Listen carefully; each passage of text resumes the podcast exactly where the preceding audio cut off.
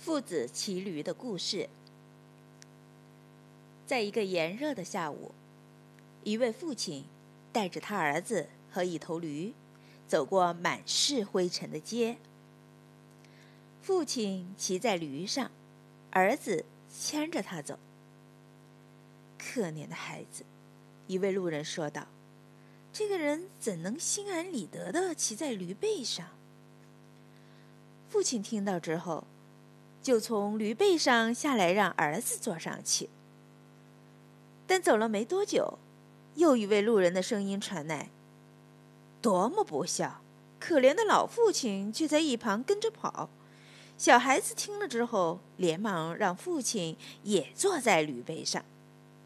“嘿，你们谁见过这种事？”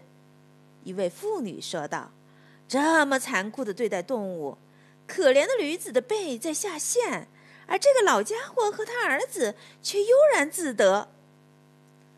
父子俩闻言，只好从驴背上爬下来。但是他们徒步走没多远，又一个陌生人笑着说：“我才不会这么蠢，放着好好的驴不用，却用脚来走。”最后。人们看到这对父子俩抬着这头驴从街头走过，大家觉得好不好笑？